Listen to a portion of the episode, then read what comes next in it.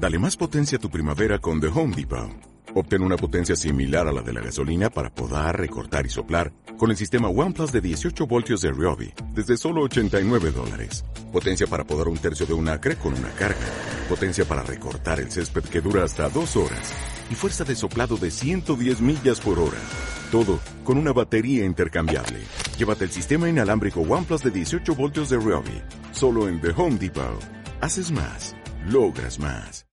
En el marco de la batería de, propuestas que venimos realizando desde el Grupo Municipal Socialista, pues desde hace varios meses en pro del fomento, la mejora y la conservación y recuperación de nuestro casco histórico y cuyo punto culminante pues presentamos el, otro día con lo que consideramos que es más importante que la firma de un pacto por el casco histórico. Eh, la medida que os presento esta mañana es una que tiene que ver con el habilitar y acondicionar temporalmente los solares que existen en el casco histórico y en sus inmediaciones para que se conviertan en aparcamientos o en espacios de recreo o descanso, tanto para los vecinos como para los visitantes que acudan al casco histórico.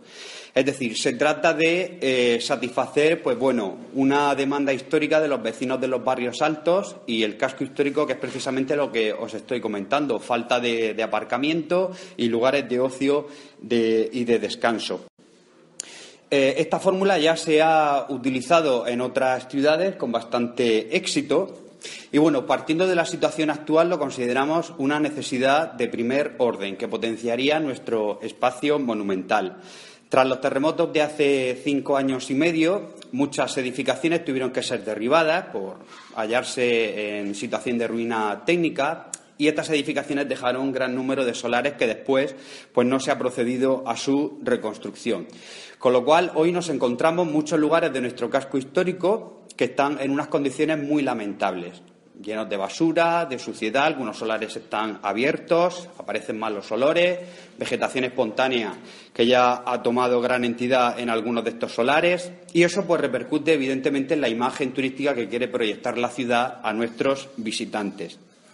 En este sentido, para resolver también lo que es un duro quebradero de cabeza para muchos vecinos de, la zona del casco histórico, lo que nosotros proponemos es algo bien sencillo, imaginativo y, como digo, que ha dado resultado en otras ciudades. Y es que el ayuntamiento pues, ponga en marcha convenios mm, en los que se tengan en cuenta pues, la cesión temporal por parte de los propietarios de esos solares al ayuntamiento para que se proceda a su acondicionamiento